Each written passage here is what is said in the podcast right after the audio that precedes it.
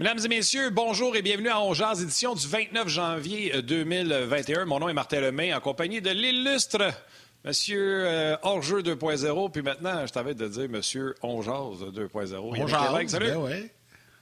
hey, salut Martin, comment ça va aujourd'hui? Ça va. Euh, j'ai encore mal à la tête, je te dirais. Euh, j'ai répondu, j'ai essayé de répondre euh, à tout le monde sur rds.ca, sur la plateforme Facebook d'RDS, la plateforme Facebook RDS On Jase. je te dirais que c'est sur mes médias personnels que j'ai pas fini de répondre. deux choses. Un, j'ai pas eu le temps, je vais finir, inquiétez-vous pas.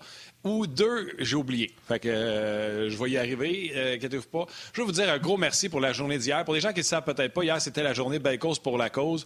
Puis on a eu une, émission euh, très différente, je vous dirais. Puis plusieurs d'entre vous, euh, si on n'était pas à TV puis en podcast, je vous dirais mes petits m'avait fait broyer. Puis ce qui m'a fait broyer, euh, le premier message, c'est des gens, il y a quelqu'un qui a écrit un message de ses difficultés. Puis je l'ai toujours dit, la messagerie d'Onjaz, le forum d'Onjaz sur le rds.ca est particulière. Il n'y a pas d'insultes, il n'y a pas d'histoire de hey, tu connais rien au hockey, tais-toi, ta gueule. C'est tout le temps poli. Et il y a un gars qui a marqué ses difficultés et il y en a trois, quatre des réguliers qui ont répondu Hey, s'il y a de quoi, on est là, lâche pas. Et de voir cet amour-là entre étrangers, c'est ça qui me qui m'a cassé, puis été plus été capable d'être en onde pendant un certain moment. Puis on dirait que le fleuve est ouvert. Il y a Tim qui travaille avec nous autres RDS qui m'a écrit pendant le show. Ça m'a redonné un coup d'inflant. Le boss Dan Dumoulin m'a réécrit. Je pensais que j'avais fini. Ça m'a refait broyer. Fait qu'hier, je ne sais pas, il y a comme une valve qui s'est ouverte quand j'ai vu la gentillesse entre nos internautes, euh, euh, qui, qui, la gentillesse qu'il y avait entre eux. Ça m'a beaucoup touché. Fait que je veux vous dire un énorme merci. Puis euh, ça m'a fait du bien à, moi. Puis que, en tout cas, la dernière fois qu'on a regardé, ça allait bien. J'avais pas de difficulté mentale. Sauf qu'on n'est jamais à l'abri. Si ça fait du bien à d'autres, parce qu'il y en a plusieurs qui nous ont écrit, tant mieux, job's done, well done, Yannick, tu as bien fait les choses. merci au Doug Guimont aussi. Euh, ouais. Oui, hier, il y a eu euh, énormément de commentaires. J'en ai reçu beaucoup aussi euh, dans ma messagerie privée, beaucoup, beaucoup de commentaires. Puis hier, on s'est parlé, Martin, durant le match, puis je t'ai lu un commentaire de quelqu'un qui était euh, hospitalisé, puis j'ai dit, ah demain, je vais en parler en début d'émission. Je vais prendre deux petits instants pour en parler parce que c'est Claude Cousineau qui m'a écrit hier qui, malheureusement, a attrapé la COVID-19 un petit peu, je pense, avant la période des fêtes ou durant la période des fêtes. Il a été très, très malade. Et hier, il m'a écrit Salut Yannick, durant mes 18 jours d'hospitalisation, à l'hôpital Charlemagne pour, pour combattre la COVID-19, j'ai découvert votre émission à toi et Martin. Ça me faisait un grand bien en cette période de souffrance. C'était vraiment plaisant. Et depuis ma sortie de l'hôpital, il est maintenant de retour à la maison. Il va mieux, donc euh, tant mieux, tant mieux, c'est des bonnes nouvelles. J'ai continué à regarder On C'est devenu une bonne habitude pour moi maintenant de vous, euh, de vous regarder. Vous n'avez pas idée à quel point vous m'avez fait grand bien. Félicitations et longue vie à votre émission. Puis des messages comme ça, il y en a Donc, je voulais le saluer, Claude Cousineau, aujourd'hui. Puis, il y en a plein de gens comme ça qui euh, nous regardent. Puis, tu sais, des fois, on l'oublie, là. On, parle souvent des, des, gens euh, dans le personnel de la santé, dans les hôpitaux qui travaillent très fort, mais il y a des gens aussi qui, euh, qui sont malades, qui ont été à l'hôpital et qui se rabattent sur leur téléphone cellulaire ou l'écran, la petite tablette pour passer du temps. Quand tu es hospitalisé pendant 18 jours, c'est pas évident, là. Puis, quand tu commences à reprendre du mieux, mais tu restes quand même à l'hôpital, ben ce genre d'émission-là, ça, ça leur fait plaisir. Puis tant mieux pour nous. C'est tellement euh, important de savoir qu'on peut vous aider euh, en plus. Donc, je voulais le saluer. Puis des messages comme ça, là, on pourrait en lire toute l'émission. On a reçu hier, euh, Martin, c'est fou. Là. Je veux remercier Belle également pour la belle implication. Beaucoup d'argent, beaucoup de millions de dollars qui ont été versés à des initiatives en santé mentale partout au pays. Donc, bravo, bravo. Bravo, puis tant mieux. Puis c'est quoi? Euh, je pense qu'on est certainement à l'émission, puis j'enlève rien aux autres, on a un format où on peut jaser, tu sais. Fait qu'on est certainement à l'émission qui le plus souvent fait mention, tu sais, à quel point les gens de la première ligne, les médecins, les infirmiers, les infirmières, les préposés font une job incroyable, que c'est vraiment des héros.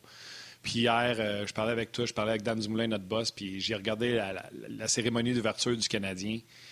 Puis j'ai fait crime, ils ont raison. C'est bien. C'est hein? pas à propos du Canadien, ah c'est à propos de ces gens-là qui sont vraiment des héros.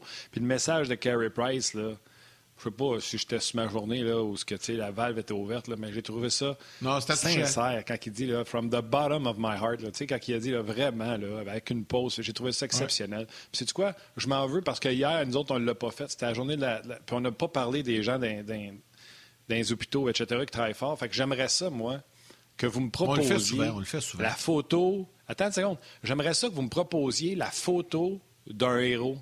Vous avez été euh, hospitalisé, vous avez rencontré quelqu'un. Prenez-vous en selfie avec. Faites une photo d'un héros qui travaille dans un centre hospitalier. Ah, J'aimerais ça changer ma photo de Mario Lemieux. Puis je vais mettre la photo d'un héros de chez nous d'un gars, d'une fille qui. On parle pas, parce que nous autres, c'est ce qu'on fait, on parle de, joueurs de hockey, mais on parle pas de ces héros-là. Puis je vais vous mettre la photo dans mon décor. Euh, fait que euh, j'attends les suggestions. Vous pouvez me rejoindre, c'est assez facile à trouver. Écrivez-moi sur Twitter, Facebook. Je vais vous mettre direct là, là, je mets la photo de, à la place de Mario Lemieux. Fait, tu viens, puis on pense vite, on est en direct comme ça. Je n'ai pas parlé à Valérie, je n'ai pas parlé à personne, mais on pourrait voir la, possibilité aussi, si on en reçoit, Martin, plusieurs, on pourrait en présenter euh, une, euh, peut-être une par jour, une de temps en temps en ouverture d'émission, juste un petit clin d'œil. Euh, donc, je vais, je vais voir avec la production si c'est possible. Là, on fait ça en direct, mais ça pourrait vraiment, vraiment, vraiment être le fun de, faire ça. Donc, excellent. Ben, hier, Martin, tu parlais de, du match du. Ben, on parlait du match, on parlait de la soirée qui entourait tout ça, puis l'ouverture. Le Canadien a bien fait les choses. Moi, j'ai adoré la présentation des joueurs avec euh, euh, des, nos anges gardiens qui présentaient des joueurs. Ils ont fini ça avec euh, le capitaine présenté par Laurent Duvernay-Tardif, docteur Duvernay-Tardif. Je trouvais ça génial. C'était bien fun. On va parler de tout ça. Ouais, ouais, non, mais c'est correct. Euh, on le sait de toute façon, mais j'ai trouvé le flash vraiment génial. Puis on va entrer euh, immédiatement. Bruno Gervais sera avec nous un peu plus tard, euh, mais Gaston Terrien est avec nous dès le départ. Puis avant de parler du match en tant que tel, puis je vais entendre Gaston là-dessus. Premièrement, on va lui souhaiter la bienvenue. Salut Gaston. Salut Martin, salut Yannick. Gaston, euh, j'imagine un peu comme nous, euh, tu as regardé les cérémonies d'ouverture malgré l'absence de spectateurs hier. Tu on peut prendre une minute pour en parler. Pour vrai, le Canadien a vraiment bien fait les choses hier. Moi, j'ai trouvé ça euh, de très bon goût, très agréable, beau clin d'œil aux, vrais héros dans, dans, notre vie de tous les jours. J'ai vraiment trouvé ça bien de la part du Canadien hier. Oui, ça a été fait simplement, mais ça a été bien fait. De commencer, vous autres, vous avez certainement pas entendu Roger Doucet chanter. Moi, je l'ai entendu. Ben oui, je m'en souviens. Un petit peu ben plus ben oui, ben oui, je m'en souviens. Je, suis un petit peu plus vieux que vous autres. De commencer avec lui et de finir avec Ginette Renault, je pense que c'était quelque chose d'extraordinaire, la voix de, Ginette Renault. Mais euh, je, vous rejoins dans tout ce que les commentaires que vous avez dit. C'est vrai qu'hier, c'était une belle cause. Mais il y a juste quelque chose qui me fatigue lorsque vous faites, vous avez fait votre, euh, votre début de, show avec Martin et toi. depuis quand, Martin, tu es un grand partisan des Capitals de Washington? Pourquoi? Ben, tu as le même chandail que Yannick a un chandail derrière son dos de Washington, la même couleur. Comment il dit ça? C'est exactement le même chandail. J'ai dit, il est partisan des Capitals de Washington. ouais, c'est vrai que la couleur, ça... Mais pourtant, c'est trompant la télé parce que le chandail des Capitals est vraiment rouge. C'est rouge sang, rouge, rouge vif. Martin, je sais pas si c'est rouge. Moi, ça semble orange un peu, hein? Non, non, il est rouge, il est rouge, Yann, il est rouge. Ah non, mais ben, bravo à euh, d'avoir, euh, d'avoir parlé des, célébrations comme ça, mais euh, le Canadien de Montréal, tu trop fort pour la Ligue, Gas? non, on va se garder une petite gêne, sauf que moi, je regarde la situation, puis le Canadien récolte des points. il en met en banque, c'est très important. Je vous dis pas qu'ils vont, à un moment donné, ils vont partir sur 7-8 défaites en ligne, mais quand tu en as 2-3 puis que tu sais que tu as mis quelques points en banque, parce que du côté de Claude Julien, c'est beaucoup plus facile cette année avec la pandémie de se fixer des objectifs. Donc, euh, les six premiers matchs, les six matchs sur la route, est-ce qu'on se donne 8, 9, 10 points? Canadien est revenu avec 10 euh, points sur 12. Là, il y a des matchs à la maison. Est-ce qu'on se fixe encore des objectifs? Oui, c'est les entraîneurs, puis j'ai été de ce genre d'entraîneur-là, J'aime ça à, à l'occasion, c'est 10 matchs, à l'occasion, c'est 8 matchs, mais là, le Canadien peut facilement le faire en étant sur la route et à la maison, parce qu'il y a eu 6 matchs sur la route, 4-5 à la maison, 5-6 sur la route. Et je pense que Claude Julien euh, était très satisfait. Il avait certainement une crainte dû au fait que les Flames de Calgary avaient quand même deux défaites contre les Maple Leafs de Toronto. Donc, il s'est dit, est-ce qu'ils vont nous surprendre ici? Puis ils vont avoir... Euh, écoutez, individuellement, si tu regardes Johnny Gaudreau, euh, Ketchuk, Matthew Ketchuk, euh, ils ont Monahan, ils ont des joueurs qui ont énormément de talent. Mais moi, je pense que le Canadien n'a peut-être pas un Johnny Gaudreau, mais ils ont certainement une équipe, on l'a dit depuis le début de la saison, très équilibrée, ce qui a fait en sorte que Carey Price, deux, trois bons arrêts en début de rencontre, ça allait aider le Canadien de Montréal. Début en avantage numérique, un cinquième en désavantage numérique. Quand tu mets tout ça dans ton saladier, que tu brasses la salade, elle a un goût incroyable. Non, non, mais écoute, sais, hier, le Canadien a subi une pression qu'on n'a pas été habitué de, subir. J'ai parlé hier sur Twitter, j'ai dit euh, le Canadien se fait presser dans son territoire pour la première fois depuis la deuxième période contre les Leafs de Toronto, donc doivent s'ajuster. Badabing, pénalité pour euh, les Leafs, euh, les Leafs, les Flames. Le Canadien en profite pas une fois, deux fois. Ils reprennent non seulement les devants, mais ils prennent également le contrôle du match à partir de ce moment-là. J'ai aimé la blague que tu as faite. Je sais pas si c'est toi ou Yannick, mais je vais la mentionner. Quand j'ai reçu le sujet matin, tu as marqué Unité spéciale très efficace, deux vagues et un tsunami. Très bien, Caston. C'était ma manchette d'hier à l'antichambre. C'était ma manchette ah, à l'antichambre hier. Que Mario Tremblay a brûlé dans sa manchette. Mario aime ça brûler nos manchettes. Il a dit le Canadien, c'est comme un tsunami. Ah là, ils ont dit Gaston, ta manchette. c'est Fait que, fait que là, j'ai dit ma manchette, ben, c'est deux vagues qui fonctionnent, mais c'était pas ça qui était écrit sur la télé. Mais oui, tu as raison. Moi, j'ai aimé les deux vagues du Canadien. Moi, ce que j'aime, c'est qu'ils sont en mouvement. Ça passe bien la rondelle. C'est une équipe en confiance. Euh, Shea Weber aurait certainement raté le filet sur son lancer dévié par le bâton du défenseur. Ça a été un but. Encore une fois, le Canadien de Montréal euh, a, démontré que cette équipe-là est en pleine confiance. Pourquoi ils sont en confiance? Parce qu'ils ont des victoires. Puis quand ça va bien, quand tu es dans une bonne séquence, tu peux faire à peu près n'importe quoi, puis ça fonctionne. C'est quand tu es dans une mauvaise séquence, et les Flames sont dans une mauvaise séquence. Donc, euh, c'est là que tes joueurs clés doivent entrer en évidence, doivent démontrer qu'ils sont des joueurs dominants. Et j'ai hâte de voir si du côté des Flames de Calgary, parce qu'on classait Toronto, Canadiens, Flames, Vancouver, Toronto. On ne savait pas trop où les situer. Et là, quand je regarde la situation des, Flames de Calgary, il va falloir qu'ils reprennent le chemin de la victoire. Oui, écoute, euh, tu as raison. Mais je veux revenir sur euh, les avantages numériques du Canadien. Moi, j'ai écrit, Gas, puis tu vas être d'accord j'avais décidé, moi, cette année, d'arrêter de regarder juste les buts marqués, mais juste regarder un bon avantage numérique. On a-tu réussi une bonne entrée de zone? On a-tu eu des chances de marquer? Puis ça, pour moi, ça comptait pour une bonne. Je te dis, depuis le début de l'année, je suis même pas sûr si le Canadien a eu une mauvaise présence en avantage numérique. Puis hier, deux en deux, ça a coupé à banane des, euh, euh, des, Flames de Calgary. Puis là, le but de Toffoli en désavantage encore, écoute, euh, c'est juste, juste de l'extra. Mais les deux unités agissent différemment, mais les deux fonctionnent. Puis hier, Perry a montré une des raisons pourquoi on l'avait signé. C'était de toute beauté, cette affaire-là. Bien, si on a dit que Gretzky était dans son bureau derrière le filet, je peux te dire que Perry est dans son bureau devant le filet, puis il est imposant, il est robuste, c'est un gars solide, c'est un droitier. Vous avez vu comment il a demandé la rondelle à Kotkanemi en plaçant son bâton, puis il savait que si jamais il y avait un joueur derrière lui qui était capable de protéger la rondelle. Mais moi, quand je regarde le Canadien euh, jouer en avantage numérique, c'est simplement le fait, comme tu l'as dit, que c'est deux, vagues complètement différentes. On sait que l'avantage numérique et le désavantage numérique, ça fonctionne par séquence. Tu être 10 matchs, tout va bien. Tes 10 matchs, ça va pas bien. Donc, euh, le Canadien, ce qu'ils font de bien, c'est qu'ils mettent la rondelle au filet. Il y a des gens devant le, gardien de but, il y a les retours de lancer. On se place bien. Moi, en tout cas, je regarde la façon que Claude Julien là, arrive à pousser ces deux vagues-là.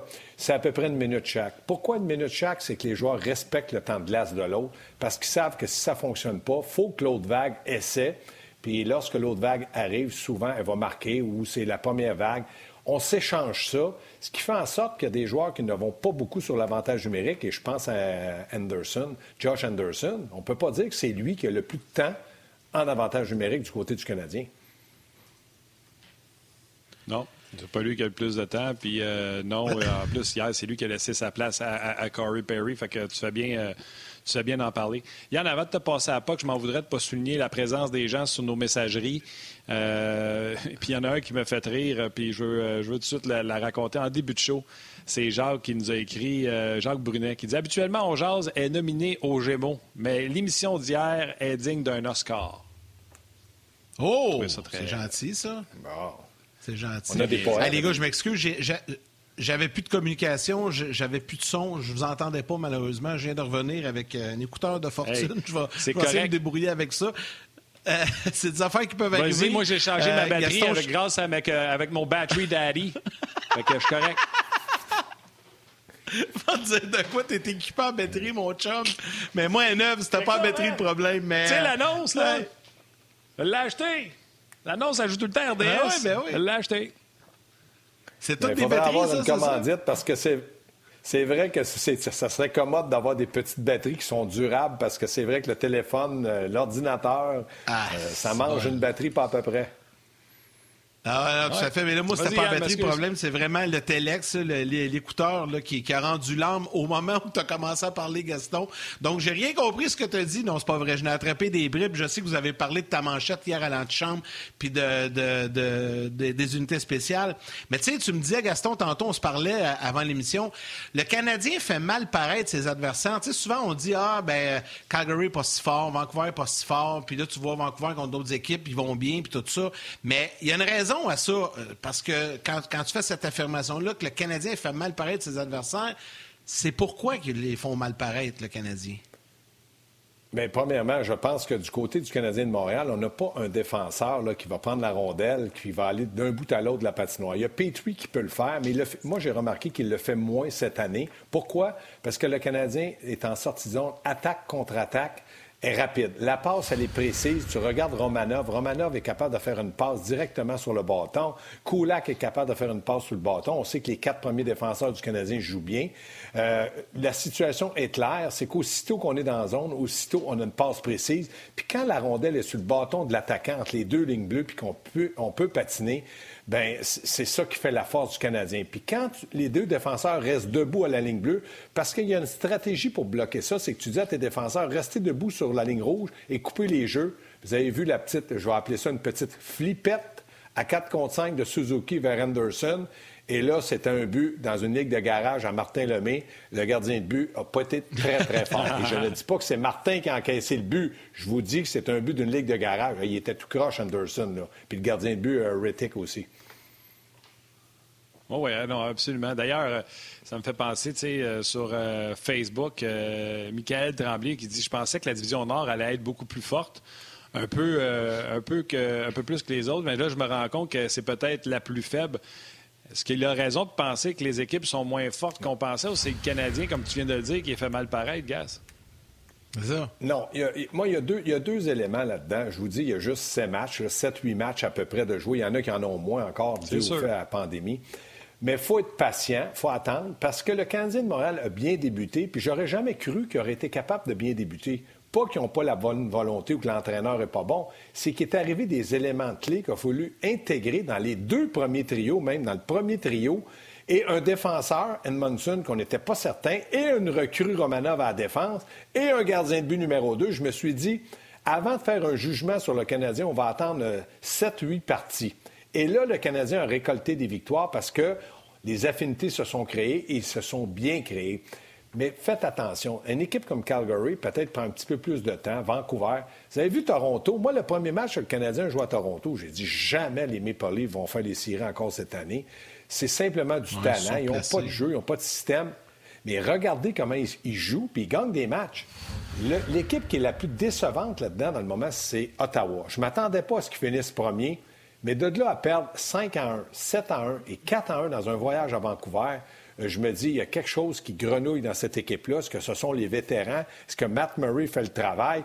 Mais il reste qu'il devrait être capable, avec le potentiel, oui, de manquer d'expérience, mais le talent, normalement, t'aide des fois à être compétitif. C'est ce que le Canadien a dans le moment. Ils ont de bons vétérans, du talent. Les deux jeunes, Kotkaniemi puis Suzuki devant, et le jeune derrière Romanov, progressent et progressent très bien.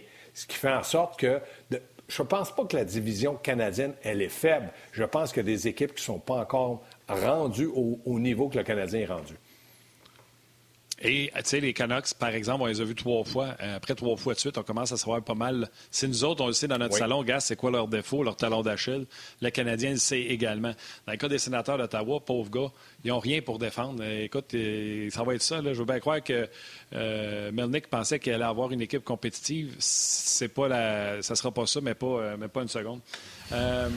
Ah, vraiment pas. là, ça me fait rire. Puis je comprends les gens. Il y en a beaucoup qui posent la question.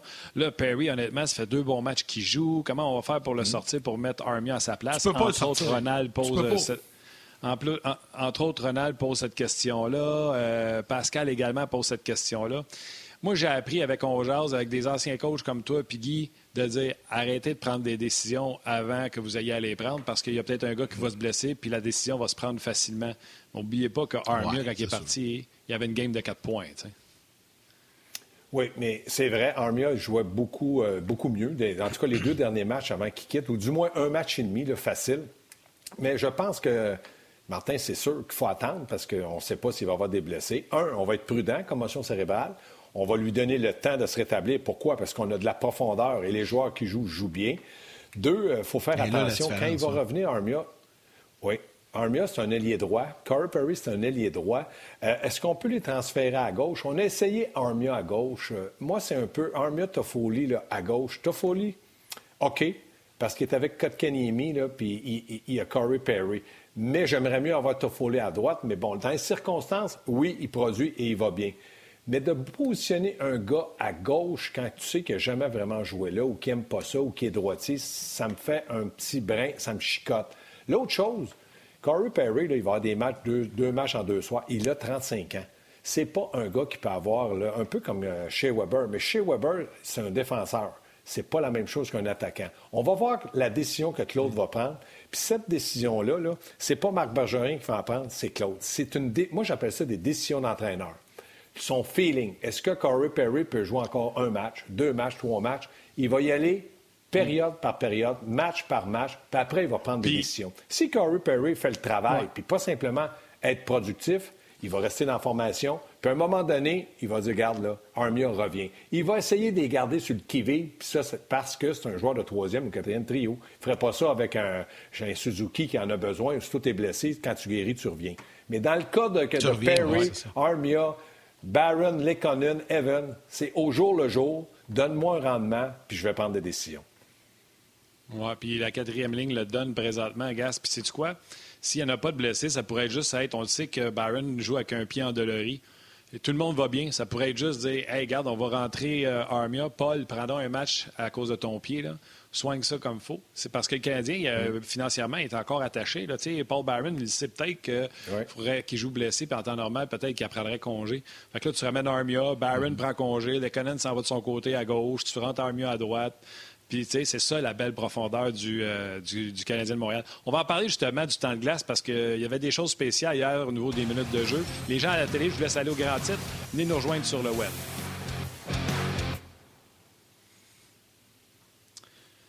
Oui, le temps, c'est ça qui arrive, Gaston, quand tu joues du bon hockey inspiré, que tu prends les devants rapidement dans le match, tu peux balancer ton temps de jeu euh, présentement. Est-ce que tu as des inquiétudes qu'il y a des joueurs qui pourraient être mécontents ou qu'il y a des perdants peut-être dans le temps de jeu qui est distribué présentement? Bien, tant et aussi longtemps que le Canadien va gagner, il n'y a pas un joueur qui va aller sur la place publique et dire Je suis mécontent, je devrais jouer là, je devrais faire ci. Non. Euh, mais je pense qu'il y a des joueurs qui vont peut-être payer la note, et je pense à Philippe Dano. Pourquoi Philippe Dano?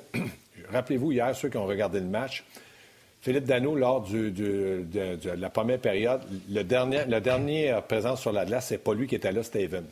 Euh, ça n'a pas été facile pour Evans, mais Claude Julien a fait confiance à Evans au lieu de faire confiance à Dano. à ce moment-là, c'était pas 4-0 pour le Canadien ou 7, 1.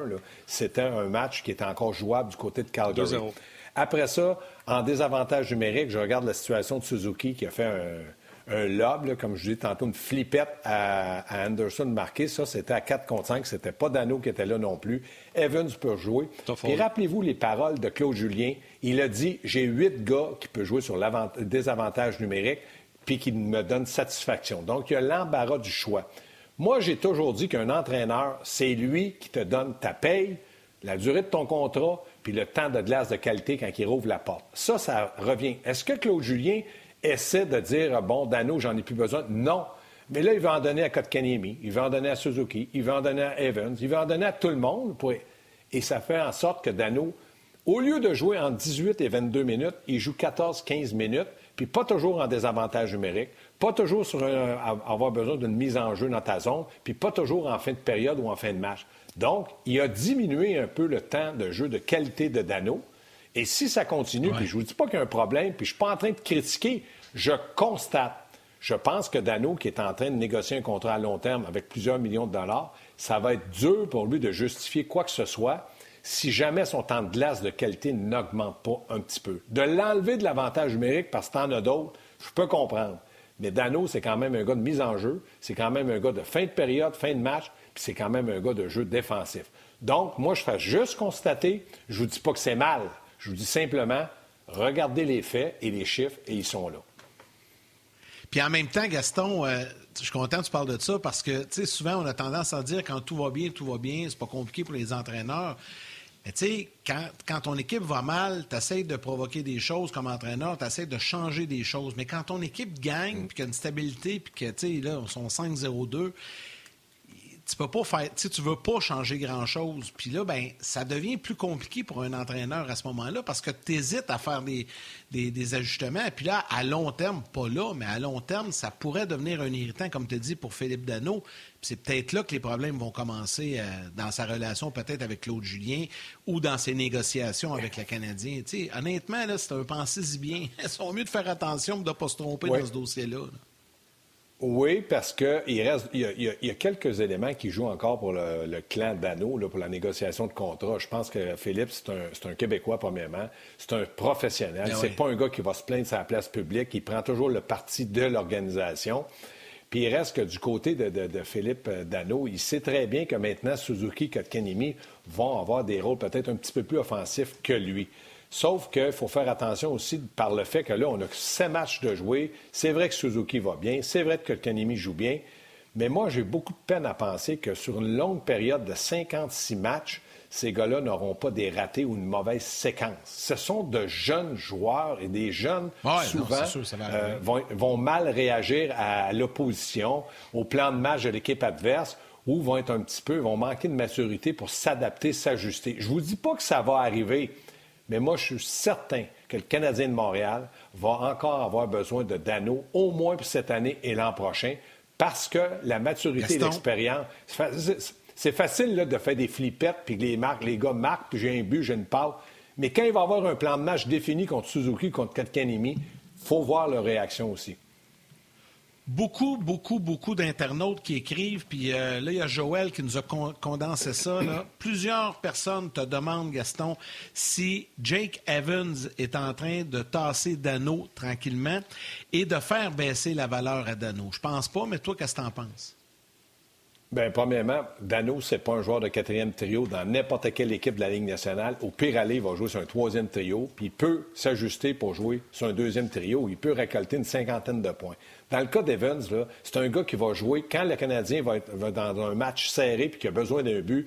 Il va peut-être jouer 8, 9 minutes, mais il peut jouer en désavantage numérique. Mais tu ne verras pas Evans en avantage numérique. Est-ce qu'il peut jouer? Est-ce que Claude, les yeux fermés, pourrait mettre Evans une mise au jeu dans sa zone? Je ne suis pas certain qu'il le ferait. Il a confiance en lui, sa confiance grandit.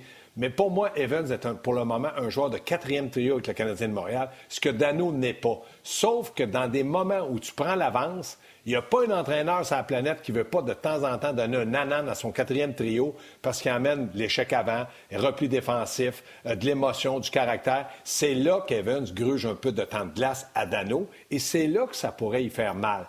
Donc, Claude, là, n'a pas un problème. Il doit être capable, par sa maturité et son expérience, gagnant d'une Coupe Stanley avec les Blues de Boston, d'être capable de dire, de jaucher le temps de glace puis il faut qu'il pense que Dano est en train de négocier un contrat à long terme avec des millions. Puis il faut qu'il pense aussi que Dano l'a sorti de la MER, je dirais pas le reste, souvent parce que lui, c'est un gars qui est devenu un gars fiable pour Claude Julien. C'est de l'addition et non pas de la euh, soustraction. Tu sais, présentement, le Canadien n'a pas besoin de surutiliser Philippe Dano parfait, économise-le. Tout à l'heure, ça va arriver, il va faire un match de 21 minutes parce qu'on est dans la chenoute, parce que ça ne marche pas. Là, on économise, on, met ça de côté. Puis en plus, là, Dano peut-être qui est blessé, puis on ne sait même pas. Fait que Claude, il l'utilise pour l'économiser et en prendre soin. Moi, je vois pas de problème dans ce qui se passe. Au contraire, je vois juste que... Vas-y, Gas, parce qu'on revient dans pas long. Oui, non, c'est. Ben, je vais attendre qu'on revienne parce que ça va couper, j'imagine, là. Puis je vais vous donner mon point de vue sur ce que tu viens de dire. Ben écoute, merci beaucoup, Gas. Avec ça, je vais faire euh, le 5 secondes qui reste de temps pour rentrer les gens qui sont à la télé et qui s'en viennent nous rejoindre. Aïe, aïe, aïe.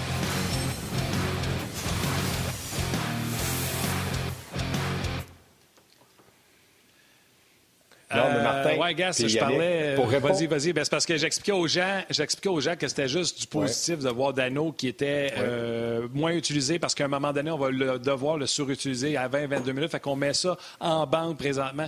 Je trouve tout le temps qu'on a ah le, problème de dire bah, on va sortir Dano, on va rentrer Evans. On fait de la soustraction toujours alors qu'on doit faire de l'addition. Tout le monde tripe sa profondeur. Fait qu'allons pas dire on va soustraire Dano de là ou Dano est sur le chemin de la sortie parce qu'Evans s'en vient. Au contraire, c'est de l'addition. C'est des bonnes nouvelles.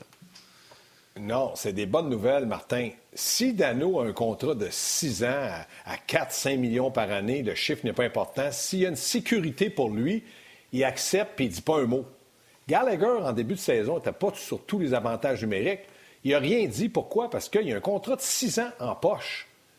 Le gars qui a un contrat garanti, puis qui a fait des millions, qui est satisfait, il se dit, garde, je vais avoir le temps, je m'économise, je, me suis fait mal, comme tu dis, j'ai une petite légère blessure au poignet, au coude, à l'épaule, je vais guérir, puis je vais revenir plus fort, puis à un moment donné, ils vont m'utiliser 22 minutes. Là, Dano va être obligé d'emmener des statistiques, que ce soit offensive, défensive, dans son rôle, il faut qu'il mette des statistiques parce que les contrats se signent avec des comparatifs. Pour moi, Dano a besoin d'avoir une grosse saison, puis il n'a pas le droit d'être blessé trop longtemps. Ça arrive, c'est pas de sa faute puis il n'a pas le droit de se plaindre, puis il n'a pas le droit de dire euh, j'ai pas eu l'avantage numérique. Il faut qu'il emmène, il est identifié à une quarantaine, cinquantaine de points par année. Il faut qu'il emmène ça s'il va avoir un contrat à long terme avec des millions. C'est juste ça, Martin. Le reste, d'accord avec toi que l'addition, ça doit être positif. Mais là, il faut faire attention. Et là, je lis les euh, commentaires des gens qui nous écrivent, notamment sur Facebook, il y en a plein. Puis là, il y en a un qui vient de me faire sourire.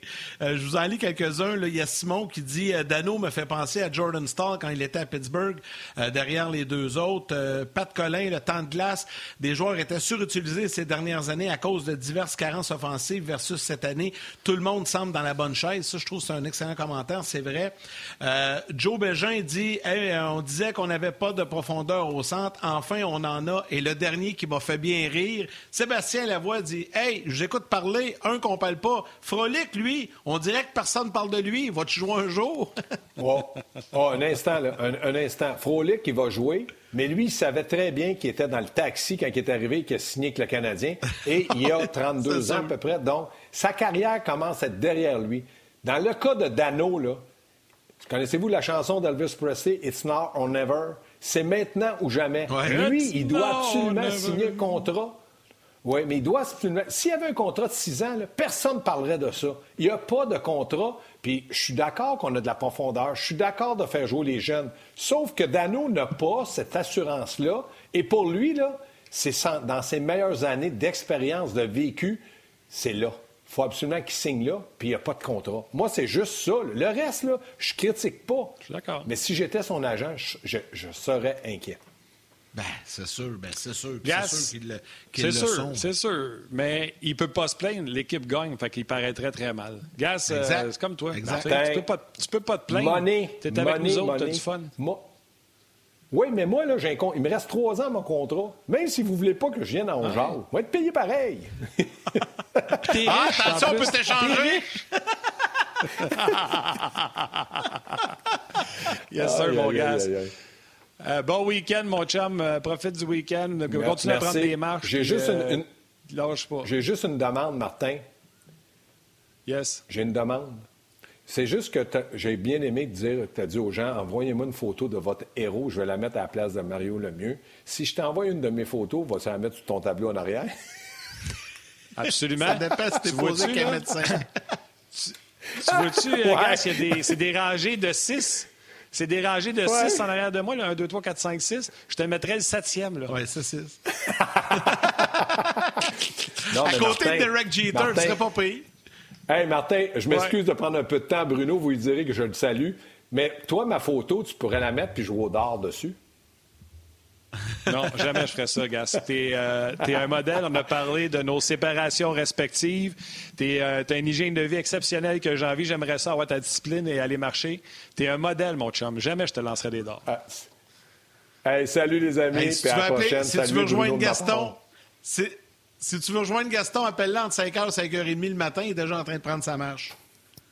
Voilà. C'est correct. C'est correct. Il attend 5 heures parce que le couvre-feu finit à 5 heures. ah ouais, c'est ça. Il t'a le pied dans la porte. Salut, gars. C'est ça. Ciao. Salut. Salut Gaston. Hey Yann, je voulais prendre, euh, je voulais prendre un petit deux minutes. Euh, j'aimerais ça parler aux gens, de leur dire ce qui va se passer avec le site de Ongears RDS. Il y a des changements qui s'en viennent. Oui. Puis pendant ce temps-là, si tu veux ramasser des commentaires des gens euh, pour pouvoir faire la lecture quand on va retourner avec Bruno, regardez ce que je veux vous dire. Je vais vous résumer ça bien vite. Le blog de hockey Ongears est quelque chose qui n'existe pas nulle part ailleurs, où il y a une complicité entre les gens qui s'écrivent, j'en ai parlé tantôt, puis vous vous parlez de façon polie et respectueuse. Dans la majorité des, posts qu'il y a sur Twitter, sur Facebook, euh, la game d'hockey du Canadien, sur n'importe quelle plateforme, que ce soit RDS, la presse, le Journal de Montréal, c'est tout le temps des commentaires où ce que ça chiale, et ça n'existe pas, ça, à Ongears. Et en raison de ça, RDS s'est battu bec et ongle pour garder un système de communication avec l'auditoire. Sauf que là, on est obligé de changer notre système de communication qu'on a sur le rds.ca pour des raisons qu'il y a des, euh, des, machines qui rentrent dans le site puis qui mettent de la pub, tu sais, genre, viens me cruiser sur Tinder, puis euh, tu veux-tu euh, de la pointe gratis, puis des affaires de même. Puis ça, on est obligé de le bloquer, puis à un moment donné, ça fonctionne plus l'affaire. Fait faut se débarrasser de notre logiciel qu'on a, qui font la gestionnaire des, des, des commentaires, puis il faut en rentrer un nouveau. Pour ce faire, lundi, le système de communication va être débranché pour rentrer le nouveau qui sera opérationnel jeudi. Donc, les gens d'Onjaz, vous êtes privés de parler avec nous via la page Onjaz sur rds.ca, mais vous pourrez toujours le faire sur Facebook de lundi à jeudi, puis on va revenir avec une nouvelle mouture de communication dès jeudi matin. Quelque chose de plus performant, quelque chose de plus fun pour que je puisse réinteragir avec vous autres puis vous répondre au lieu de scroller puis de vous chercher pour pouvoir vous répondre. Ça va être beaucoup plus instantané. Le problème, c'est qu'on va perdre les 150 000 commentaires que RDS se faisait une gloire de garder pour pouvoir montrer à quel point c'était différent sur Onjaz. Mais ça va être beaucoup mieux par le, dans le futur. Euh, donc, lundi à jeudi, on va être privé de cette communication-là. Vous pourrez le faire via Facebook, puis on va vous inviter à revenir vous inscrire sur la page d'Onjaz avec le nouveau logiciel. J'espère que vous avez compris. Puis je parle aux gens qui suivent le podcast en balado, que ce soit Spotify, YouTube, euh, RDS, mais je parle également aux gens à la télé. Nous, on est en communication avec vous. Si vous nous écoutez avec votre tablette, votre ordinateur, ses genoux, vous pouvez nous écrire, on vous lit en live. Donc, euh, on va faire un petit switch technique. Je vous en informe. Euh, puis c'est grâce à vous que si on a fait les démarches pour avoir une autre mouture de communication. OK, salutations rapides avant d'aller avec Bruno euh, sur euh, Facebook. Simon Longchamp, salut la gang. Euh, êtes-vous surpris par le fait que les équipes de l'Ouest canadien sont si ordinaires? On a parlé un petit peu tantôt. Il y a Guillaume Lemieux. Bon midi les boys, je vous écoute à chaque jour, très intéressant. je me demandais si hier quelqu'un sait pourquoi les arbitres n'ont pas de masque. Au football, les officiels en ont, mais dans la Ligue nationale de hockey, ils n'en ont pas. C'est une bonne question. Il faudrait, faudrait vérifier avec les autorités de la Ligue nationale parce qu'ils ne sont sûrement pas dans une bulle les officiels, ils doivent se promener. Salutations à Anthony Tremblay. Là, je vais nommer des noms pour les saluer parce qu'il y en a énormément, puis Bruno est déjà euh, arrivé avec nous. Euh, salutations à Jérémy Hudon, Patrick Monette, il y a Marco Blais également, Vladi Tchekov qui nous a écrit. Euh, j'essaie d'aller chercher Michael Tremblay, Normand Taillefer, il y a Simon Domaccio, Pat Collin également, Joe Bégin, j'en ai parlé, Sébastien Lavoie, Simon Deschaines qui écrit en terminant Hier, grosse journée pour le Québec, victoire du Canadien et Lafrenière marque son premier en carrière et donne la victoire aux Rangers. Comment être plus heureux? C'est vrai, hier, Lafrenière qui a marqué un but, la célébration après, c'était vraiment le fun, vraiment le fun. Oui, non, c'était le fun. Puis, euh, comme le dit euh, Tourigny et ses médias sociaux, pas surpris que ce soit un clutch goal, un but qui donne la victoire euh, mm-hmm. aux, Rangers. Amenons-nous Bruno Gervais. Amenons-nous Bruno Gervais. Allez! Bruno! Comment ça va? Comment ça va, Bruno? Ça va très bien, vous autres, les boys? Ben yes, oui, sir, yes, sir. bien. Le, non, ben, j'allais dire, le Canadien, là, vraiment, sont le fun à voir aller. Euh, je vous écoutais hier, je zappais entre le match et vous à d'un autre angle. Puis, euh, tu sais, il y a des bons commentaires, il n'y a pas trop de négatifs. Euh, le Canadien, hier, Bruno a connu un lent départ. tu sais, Gaston me disait, lui, qu'il n'a pas été surpris du départ des Flames. Mais le Canadien, hier, c'était un peu plus difficile en début de match, mais tabarnouche, se sont ajustés assez rapidement. Hein? se sont ajustés rapidement c'est normal, euh, un, départ, un départ lent. c'est plus un départ qui était à ajuster. Euh, il y a eu quelques jours, il y avait quatre jours entre le dernier match du Canadien et ce match-là des Flames.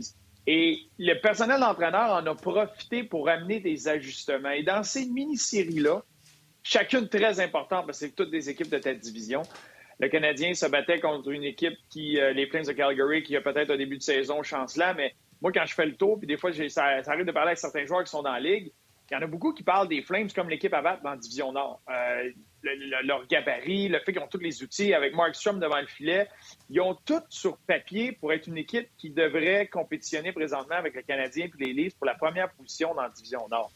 Puis c'est une équipe, là, tu t'affrontes dans une mini-série, fait que c'est très important de te préparer et qui ont un style différent à certaines équipes dans la Division Nord. Et moi, ce que j'ai vu, c'est que le Canadien a ajusté. On a eu la chance d'en parler euh, très profondément avec, euh, avec Guy Boucher et Max Talbot, justement, d'un autre angle hier. Ils ont un style de jeu particulier. Le Canadien a voulu amener ces ajustements-là. Ils ont profité de ces journées-là pour le faire, que par vidéo, sur, le, sur la glace, que ça devienne des habitudes, que ça devienne de l'acquis, que tout le monde puisse savoir ce qu'ils vont avoir à faire comme ajustement. Mais comme joueur, tu as beau le faire en répétition, tu as beau le faire sur vidéo, puis tu as beau d'être mentalement prêt, tu as besoin de le ressentir, tu as besoin de le vivre, puis de, de, là amener des ajustements à, ton style. Puis tu l'as vu en début de match, c'était surtout les sorties de zone. les Flames avaient l'air d'avoir un échec avant soutenu, puis ça, ça brassait, puis c'était rapide. Mais le Canadien est en train de s'ajuster. Puis les Flames ont fait un cadeau aux Canadiens. Au lieu que de surprendre le Canadien avec leur style, puis d'être capable de capitaliser, ils ont eu une pénalité qui a mené un avantage numérique du Canadien et les bonnes équipes font ça, trouvent des façons de prendre le contrôle du match et d'installer leur rythme. L'avantage numérique a fait ça, le Canadien a repris le contrôle du match et là, ça a été le premier bloc d'une série qui, a permis aux Canadiens de bâtir, de prendre le contrôle. Et quand on regarde la deuxième période, c'était tout le contrôle était aux Canadiens. Ils continuaient que c'était facile pour eux en zone nerd parce que tous les détails euh, du jeu tombaient dans les mains du Canadien. Ils peuvent regarder ce contrôle-là et aller attaquer. Félicitations à Pierre Houd. Félicitations à Alain Crête, Guy Carbonneau et moi-même d'avoir mis le Canadien premier dans la Nord. Parce que si jamais ça change d'ici un mois, ben au moins je l'aurais dit pendant que ça passe. Toi, mon chum, t'avais mis euh, les Leafs de Toronto juste pour te tourner le couteau dans la plaie sur la page des experts de RDS. Ah, je veux, je veux, euh, juste. Euh, Hey, au moins quand ça passe, je l'ai dit. Tu reviendras sur le show quand Toronto sera premier, c'est tout. Euh, Bruno, parle-moi de ça. Là. On en a parlé en long, en large. Guy est venu sur le show parler de la fameuse stretch pass. Le Canadien se prépare pour la stretch. On ne s'assoit pas sur les alliés. Je t'ai même dit tantôt quand on s'est dit, c'était un tableau, mon Bruno. Et le monde va aimer ça avec Guy. Ils vont aimer ça avec toi. Sans nous le tableau. Qu'est-ce que le Canadien a fait et qu'est-ce que les Flames ont fait au lieu de stretcher? Parce qu'ils ne pouvaient plus stretcher. Les Canadiens l'ont enlevé dès le départ en n'allant pas s'asseoir sur, euh, sur les alliés pour la sortie de zone. On est allé enlever le stretch pass. Donc, pour entrer en territoire du Canadien, là où les Flames ont mis beaucoup de pression sur le Canadien en début de match, comment ils ont fait pour aller écœurer les défenseurs du Canadien? C'était pas mal la première fois depuis Toronto que le Canadien se ramassait dans cette situation-là. Mais au début du match, les Flames ont été capables d'installer ça, ont été capables d'amener la stretch pass, euh, de réussir à pousser des rondelles profondément dans le territoire du Canadien, puis d'avoir de la vitesse. Puis là, c'est là que le Canadien, tranquillement, avec une meilleure lecture de jeu, de s'ajuster à ce style-là, de ne pas avoir, eux, leurs défenseurs qui mettent de la pression, qui viennent s'asseoir sur les alliés, de devoir reculer et de devoir être trois, quatre pieds en avant pour entamer les sorties de zone. Ça, c'est une des choses que, que, le Canadien a bien fait. Mais gars, je me suis amusé, j'ai retrouvé un de mes jouets d'enfant. Quand tu venais jouer, quand tu venais jouer au PlayStation chez nous, c'est pas tous mes chums qui aimaient ça parce que ça pouvait être très long. Euh, parce que. ça, c'est un vieux tableau. ah oui, hey, écoute, écoute. En bois pesant. Ah ouais, c'est ça. En métal. Ah ouais, en métal. Euh, hey, je me souviens de ça. tu venais jouer au PlayStation chez nous, là, je faisais pause, puis on travaillait là-dessus, puis j'avais des chums qui aimaient ça. Et les chums qui n'aimaient pas ça, souvent, ça arrivait, c'est Hey, tu peux-tu affermer qu'on joue? Hey, on veut jouer. Mais moi, ça, ça a tout à été ça. Fait que là, limiter un peu dans mon setup. Attends, faut que je me recule, le gars, je vois ça. Recule un peu, ouais, c'est ça. Ouais, là, là c'est mieux. Hein? Non, non, non, c'est bon, c'est bon. OK. Bon. Aux Flames de Calgary, quand ils récupéraient la rondelle, là, je mets les défenseurs des Flames, c'est que c'est immédiatement les deux alliés s'en vont très haut Et le joueur de centre, lui, il est high and fast, qu'il. Il y a des équipes qui vont amener le joueur de centre très bas en support, mais les Flames, eux, c'était très rapide, puis ils s'ajustaient du bord où la rondelle. si la rondelle est ici, le but, c'est de réussir à pousser la rondelle, faire avoir de la vitesse, puis venir attaquer rapidement dans le coin. Si la rondelle change de côté, le joueur de centre lui fait juste continuer. Mais les défenseurs ont comme mission pour bouger la rondelle très rapidement vers les bandes, qu'on puisse pousser la rondelle dans le fond et que le support vienne attaquer la rondelle. Ce que le Canadien, eux, a voulu faire dans ça, c'est au lieu d'aller mettre de la pression profondément, c'est que c'est les ailiers qui faisaient face ici et là du Canadien et on cachait les défenseurs derrière eux, quelques pieds un peu plus loin. Donc, quand la rondelle était déviée devant l'ailier, le défenseur qui était ici avait quelques pieds d'avance pour aller la récupérer. Une fois qu'il récupérait la rondelle, une des choses que le Canadien a très bien fait, c'est d'avoir un joueur de centre qui est bas, qui vient très bas aider et qui est là. On appelle ça un low and slow. Et quand les défenseurs du Canadien venaient se supporter, se faire des petites passes d'un côté à l'autre du filet ou de, dans le même coin, tu avais le joueur de centre ou le joueur bas du Canadien qui venait très, très près des défenseurs pour une petite remise et qui puisse attaquer. Et ça, ça a été copié. C'est une façon de faire contre la, passe, la longue passe, parce que les Leafs de Toronto ont fait la même affaire aux Flames de Calgary le, match précédent. Et les Flames avaient aucun lancé. Statistiquement, il y avait un lancé après la première période. J'ai regardé la première période et j'ai essayé de trouver ce lancé-là. Je ne l'ai pas trouvé. Fait que le gars qui a mis ce lancé-là, c'était parti. C'est pas vrai qu'il y a eu un lancé en première période. Et les, les Leafs de Toronto ont très bien fait. Et ce que le Canadien a fait, ça prend de la patience. C'est ce que le Canadien a amené, mais il y a un ajustement à tout ça. Et au début, c'est un peu plus laborieux, les sorties de zone du Canadien. Mais quand ils ont été capables de prendre le contrôle, d'être capables de faire ces passes-là, de se supporter de près, bien là, c'est là que l'échec avant des Flames de Calgary ne pouvait pas être soutenu parce qu'une fois que tu as battu les deux joueurs, les deux attaquants en échec avant, les défenseurs des Flames, eux, sont très loin.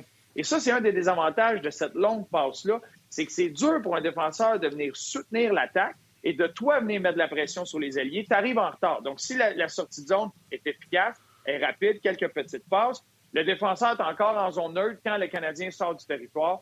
Là, tu es déjà reculé. C'est beaucoup plus facile pour les attaquants du Canadien de sortir.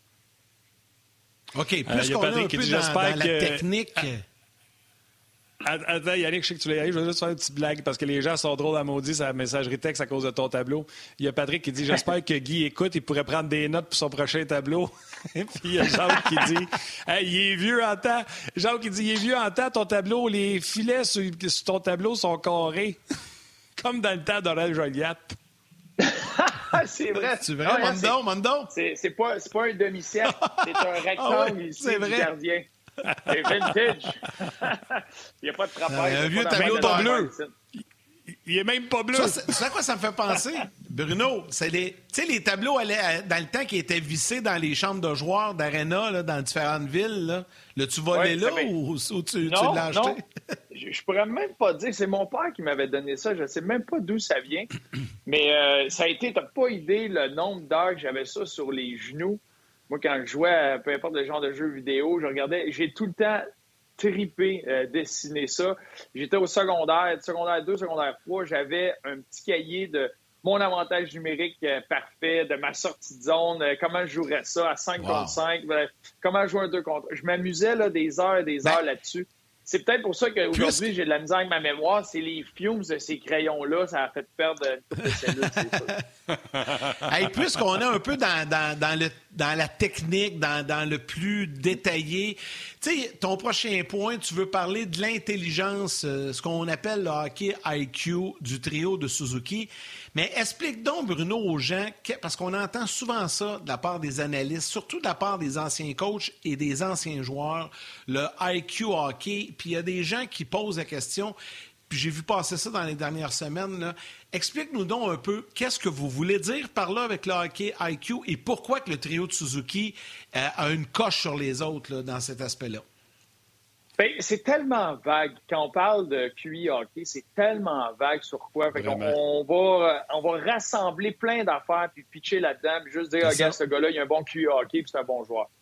une des affaires primaires, moi, de, ça, c'est lire et réagir.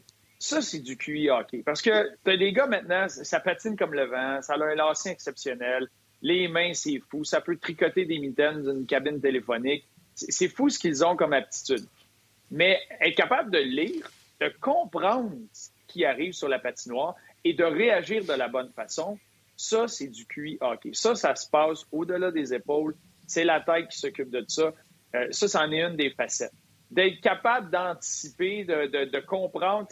Tu comprends ce qui se passe et tu réagis. Puis un autre un peu plus loin que ça, c'est que tu anticipes ce que les autres autour de toi vont être capables de faire ou ce qu'ils vont faire. Euh, ça, c'est une coche un peu plus loin encore. Mais c'est là les aptitudes. Fait que tu as le joueur qui patine comme le vent, mais s'il ne sait pas où aller, ça sert à quoi? Fait que des fois, de temps en temps, il va avoir un beau flash parce que la rondelle va être lancée dans les airs. Ça va être une, course, une course peu en deux joueurs. Il va battre le joueur euh, facilement, il va s'en aller échapper, puis il marque. Puis là, c'est un beau flash. Mais quand il y a des situations où il se doit de comprendre, il se doit d'aller à la bonne place, c'est ça, c'est des skills, c'est une aptitude, c'est un talent. Mais de comprendre ce qui se passe, d'un joueur qui est capable de ralentir le jeu quand c'est le temps, d'être capable d'accélérer, d'être capable de voir une ouverture et de savoir comment l'attaquer, bien ça, c'est pas, pas quelque chose que tu fais juste en maniant les rondelles, c'est pas euh, juste ton aptitude physique ou peu importe. Et ça, c'est une, une, compréhension, une lecture de jeu. Exemple, Nick Suzuki, ce qu'il a fait hier. le lob, c'est super beau. Ça avait l'air du lancer de pétanque à mon oncle Régent quand on allait jouer chez eux. C'était super bien placé, juste par-dessus les obstacles, par-dessus, à bonne place, à côté du cochon. C'est un point assuré. Mon oncle Reg qui était, très, très bon, euh, Mais c'était, ça, c'est une lecture qui s'est faite en une fraction de seconde dans sa tête. Il a récupéré la rondelle. Il a repéré il est où son, euh, son coéquipier.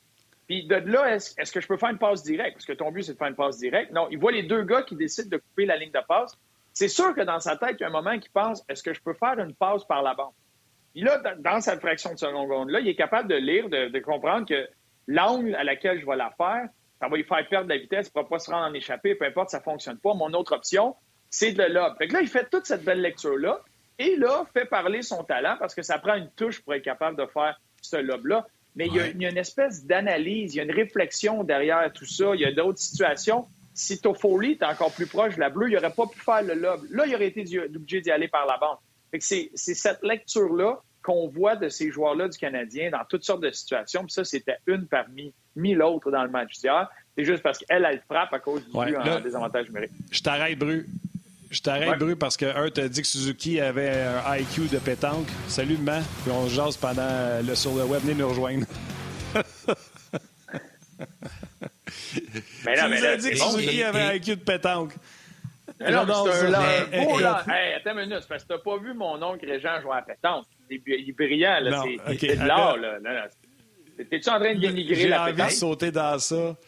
Non, j'ai envie de sauter dans ça. Yann, tu veux te dire quelque chose? Parce qu'après ça, je pars avec un 53 ouais, Juste, ouais, je te laisse aller après. Écoute, juste te dire, là, tu nous parles de, du, du hockey IQ, de l'intelligence de Suzuki, et il y a plein, mais plein de gens qui nous écrivent et qui disent on va vous donner un exemple de mauvais IQ et c'est à répétition.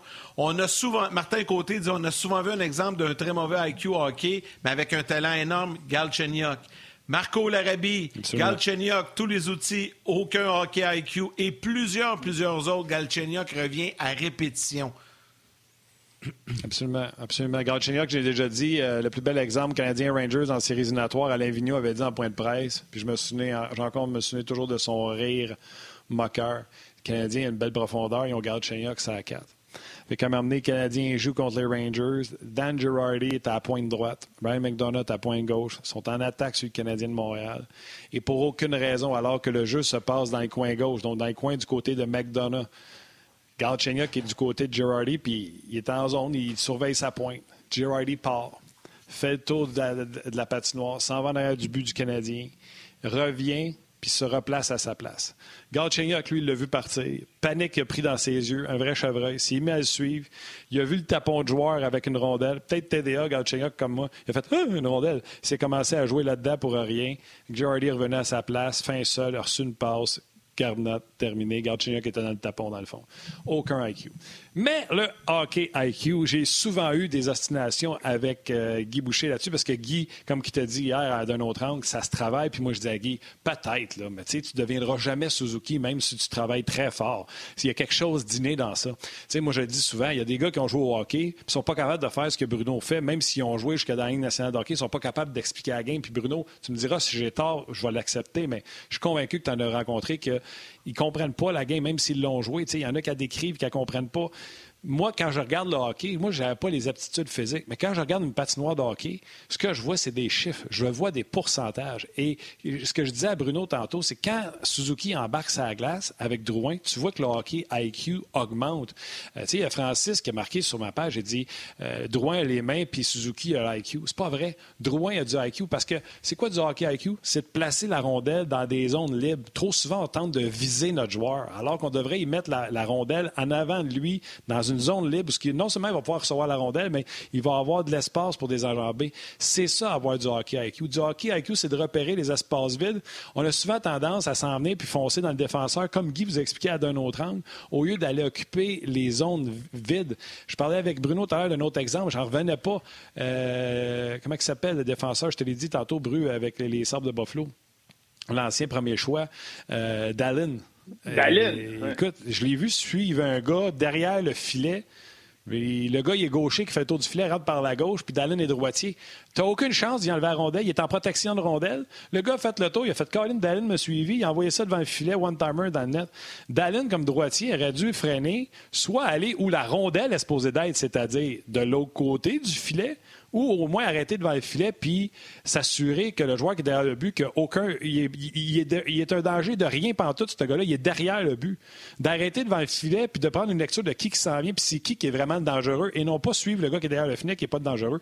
Donc, il y a des choses que tu peux pratiquer pour améliorer mais des choses que tu ne comprendras jamais. Si quand tu regardes la patinoire, tu ne vois pas des pourcentages partout, quand tu vois un gars qui chip la rondelle le long de la, bande, puis tu vois pas que c'est pas un dumping, mais que c'est un 50-50, qu'il vient de créer une bataille 50-50, puis il y a un avantage parce que lui, il n'y a pas de pivot à faire, tandis que le défenseur a un pivot à aller faire. Si tu vois pas ça, ton IQ IQ est pas pas pratiqué, puis si tu le pratiques un peu, tu vas peut-être comprendre des affaires, mais tu comprendras pas tout. Je sais pas si Bruno, tu es d'accord avec ce que je raconte, là. J'en ai dit pas mal. Mais il y a des limites. C'est sûr qu'il y a des limites à cette aptitude-là. Il y a des limites comme dans tout. Euh, c'est comme quelqu'un qui a de la misère en mathématiques. Des fois, c'est juste d'y expliquer de différentes façons, puis qu'à un moment donné, il va avoir un déclic qui se fait, puis il va être capable de lui le comprendre à sa façon. C'est la même chose au hockey pour ce qui est de, de comprendre toutes ces situations-là. Pourquoi il y en a qui, défensivement, ont cette lecture du jeu-là incroyable, puis qu'offensivement, ne, s'y aventure pas. Puis là, des fois, c'est il y a un entraîneur qui va le prendre sous son aile et qui va lui faire comprendre certaines affaires, puis là, il va avoir un déclic. Ça existe, ça. Tu vois, j'ai eu cette conversation-là, même on l'a eu hier soir avec, euh, avec Guy, euh, justement. Mais j'ai eu cette conversation-là avec un des joueurs qui, se, je ne sais pas si tu vas être d'accord avec moi, mais un des très, très beaux sens du hockey de la Ligue nationale qui est sorti du Québec, Alex Tanguay. Et lui, c'est un entraîneur adjoint ben avec le Wild de l'Iowa dans la Ligue américaine. Il parlait, il dit, voyons, les jeunes qui, arrivent, ils ont du talent fou. Ils patinent, c'est malade. Le lancer qu'ils ont, les mains qu'ils ont, c'est des affaires. Je suis pas de faire ça pantoute. Puis là, il arrive dans une situation, puis là, voyons, ça, ne marche pas pantoute. Puis là, quand tu lui poses deux, trois questions, tu réalises qu'il n'y ben, a aucune idée de ce qu'il fait. Fait que lui, il s'est rendu là parce qu'il était très vite, il était très bon, puis c'était assez pour le sortir. Puis là, quand les autres le rattrapent, et là, il faut qu'il pense, mais là, ça marche pas pantoute mais lui était persuadé que ça s'enseigne. Comme tout, plus tu l'enseignes jeune, plus tu peux avoir un impact sur ça, parce que plus le jeune va avoir des répétitions, plus sa, compréhension, son cerveau est malléable, puis il peut justement être influencé dans la bonne direction.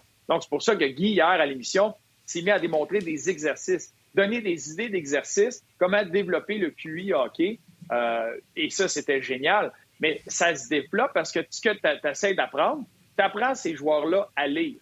C'est le gars qui est grand, fort, vite, qui a des bains, il faut qu'il apprenne à lire. Puis là, tu prends Il y en a qui vont apprendre rapidement, il y en a que c'est un déclic qui va se faire, puis il y en a que ça va être beaucoup plus long. L'amélioration ne sera pas énorme parce que la carrière est quand même courte, puis tu le prends un peu plus tard, mais ça se travaille de de, cet aspect-là, de vision, de regarder, de développer ça.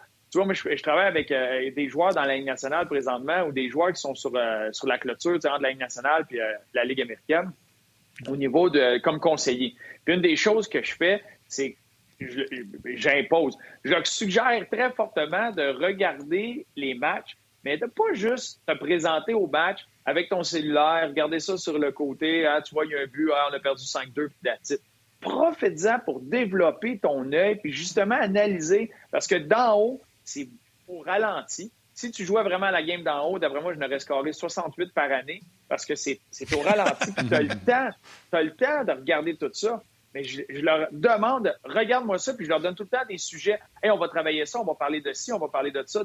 Fais-moi l'analyse, mets-toi dans les patins du défenseur gauche.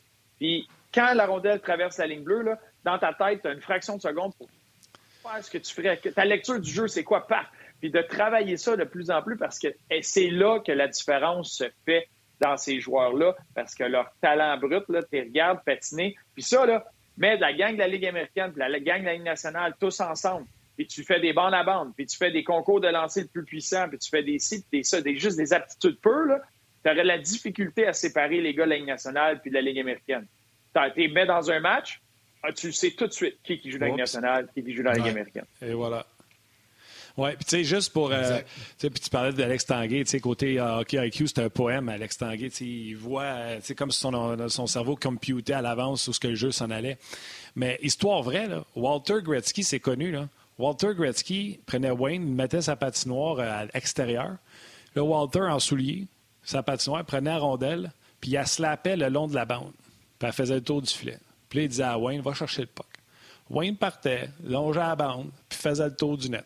Son père le ramenait, il disait, t'as pas compris. Viens ici. Il le remettait à côté de lui, il slappait la puck le long de la bande, la bande faisait le tour, puis il disait à Wayne, Wayne va chercher la rondelle. Wayne partait, faisait le tour.